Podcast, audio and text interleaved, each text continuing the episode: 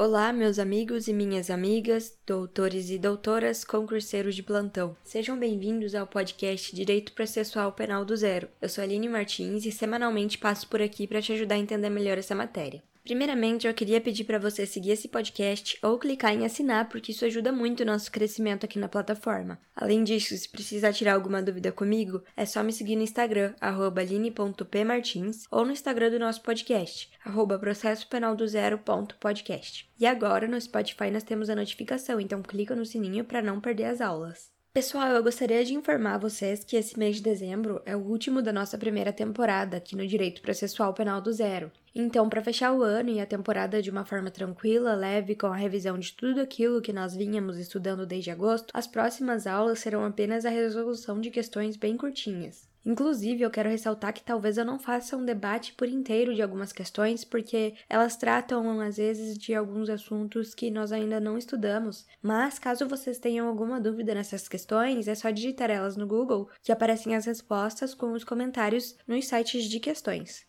Portanto, sem matérias novas até o mês que vem, quando começamos com tudo o ano de 2022 e a segunda temporada do podcast. Então, a nossa primeira questão, ela é sobre características do inquérito policial. Ela é do ano de 2016 da banca CESP Sebrasp para a Polícia Civil de Goiânia a cargo de agente de polícia substituto. E ela diz assim: a respeito do IP, assine a opção correta. Letra A. O delegado de polícia, se estiver convencido da ausência de elementos suficientes para imputar a autoria a determinada pessoa, deverá mandar arquivar o IP, podendo desarquivá-lo se surgir prova nova. Letra B. O IP é presidido pelo delegado de polícia sob a supervisão direta do MP, que poderá intervir a qualquer tempo para determinar a realização de perícias ou diligências. Letra C. A atividade investigatória de crimes não é exclusiva da Polícia Judiciária, podendo ser eventualmente presidida por outras autoridades conforme dispuser a lei especial. Letra D. O IP é indispensável para o oferecimento da denúncia. O promotor de justiça não poderá denunciar o réu sem esse procedimento investigatório prévio. Letra E. O IP é peça indispensável à propositura da ação penal pública incondicionada, sob pena de nulidade, e deve assegurar as garantias constitucionais da ampla defesa e do contraditório. E pessoal, nessa questão a resposta certa é a letra C, e eu vou explicar agora cada uma das alternativas para vocês, porque todas elas têm relação com o nosso tema de características do inquérito. A letra A está errada porque não cabe ao delegado de polícia arquivar ou desarquivar o inquérito policial, visto que ele é indisponível para a autoridade policial, conforme o artigo 17 do Código de Processo Penal. Ademais, o inquérito policial só pode ser arquivado mediante requerimento do MP ao juiz segundo o artigo 28 do CPP, que agora foi atualizado, e é o IMP que ele mesmo, sem pedir a autorização do juiz, pode arquivar o inquérito policial. Mas isso na alteração do pacote anticrime, que se não me engano está ainda suspenso. A letra B está errada porque, apesar de caber ao Ministério Público o controle externo da atividade policial, a polícia não se subordina ao MP. Não existe subordinação entre Ministério Público, juiz e autoridade policial, nem entre Ministério Público, juiz, autoridade policial e advogado. A autoridade policial tem autonomia funcional para presidir o inquérito policial com discricionariedade, lembra no direito administrativo, discricionariedade é liberdade, nos limites da lei, é claro, né? Segundo o princípio da legalidade. A letra D, ela tá errada porque o inquérito policial é dispensável, ele não é indispensável. O MP mesmo pode denunciar o réu sem a utilização do inquérito policial como meio de prova. E a letra E está errada porque, como já dito, é dispensável o inquérito policial e eventuais nulidades do inquérito não contaminam a denúncia ou a queixa oferecida com base no inquérito policial. Ele é um procedimento administrativo inquisitivo, então nele não tem ampla defesa nem contraditório. Mas eu tenho que ressaltar aqui para vocês que ainda está é, em vigor o princípio da proibição das provas obtidas por meios ilícitos. E as provas ilícitas, elas contaminam todas as provas que derivem delas, e elas devem ser, então, desentranhadas dos autos do processo, ou seja, a prova ilícita obtida durante o inquérito policial gera nulidade de todos os atos que dela derivem. A segunda questão é sobre o arquivamento do inquérito policial. Ela é do ano de 2014, também da banca CESP Sebrasp, mas para o Tribunal de Justiça do Sergipe, cargo de analista judiciário.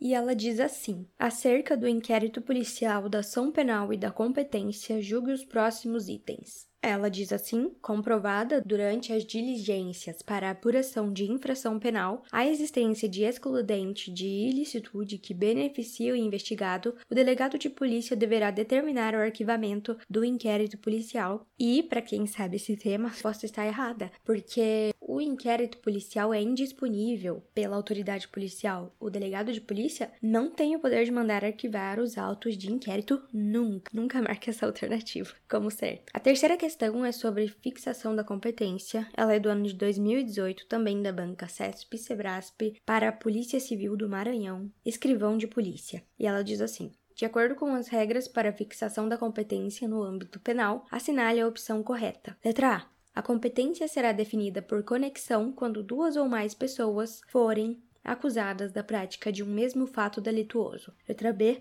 não se aplicam as regras de competência aos crimes cometidos fora do território brasileiro. Letra C. A competência será definida pelo domicílio ou pela residência da vítima quando a execução do crime iniciar-se, mas este não se consuma por circunstâncias alheias à vontade do agente. Letra D. Sempre que, no inquérito policial, não se conseguir determinar o local do fato delituoso, a competência será fixada pelo domicílio ou pela residência do réu. Letra E. No caso de crime consumado, a competência será fixada após a descoberta do paradeiro do réu. E a resposta nesse caso, pessoal, é a letra D. A letra A a gente pode encontrar ali no artigo 77, onde diz assim: a competência será determinada pela continência quando, inciso 1, duas ou mais pessoas forem acusadas pela mesma infração. Essa é a competência subjetiva, mas eu tenho uma observação aqui para vocês, que é o inciso 2, onde tem aparecida a competência objetiva, que diz assim: quando os crimes são cometidos no concurso formal, ou seja, quando o agente, mediante uma só ação ou omissão, pratica dois ou mais crimes, nós temos configurada a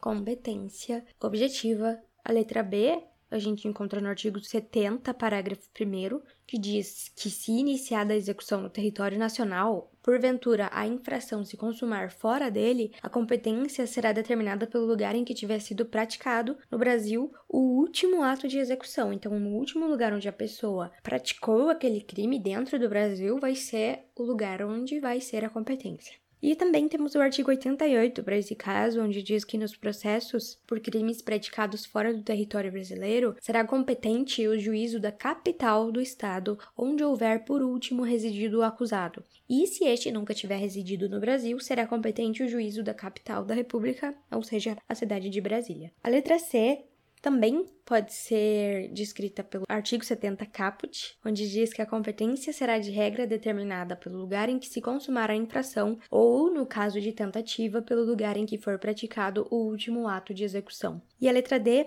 a gente pode encontrar no artigo 72, onde diz que, não sendo conhecido o lugar da infração, a competência regular-se-á pelo domicílio ou residência do réu. A nossa quarta questão é sobre ação penal pública do ano de 2021, é recente, da banca CESP Sebrasp, para o cargo de assessor jurídico do Codevasf. E diz assim: com relação ao processo penal, julgue o item subsequente, que diz assim: a representação da vítima é uma condição de procedibilidade para a ação penal que dispensa formalidade, bastando a, intenção das vítimas em autorizar essa persecução penal. E a resposta, pessoal, é certo, porque nós temos um entendimento pacífico no ICJ que eu vou ler para vocês agora. Ele diz assim, ó: De acordo com o entendimento já pacificado nesta Corte de Justiça, a representação da vítima ou de seus representantes legais para a investigação ou deflagração de ação penal prescinde de qualquer rigor formal, bastando a demonstração inequívoca da parte interessada o que ocorreu na hipótese quando na própria vítima dirigiu-se à autoridade policial para comunicar o ocorrido. É do HC 301-717, de relatoria do ministro Nefi Cordeiro. Pessoal, essa foi a aula de hoje. Eu espero que vocês tenham gostado e que tenha sido útil ao aprendizado de vocês, que tenha sido uma revisão ótima.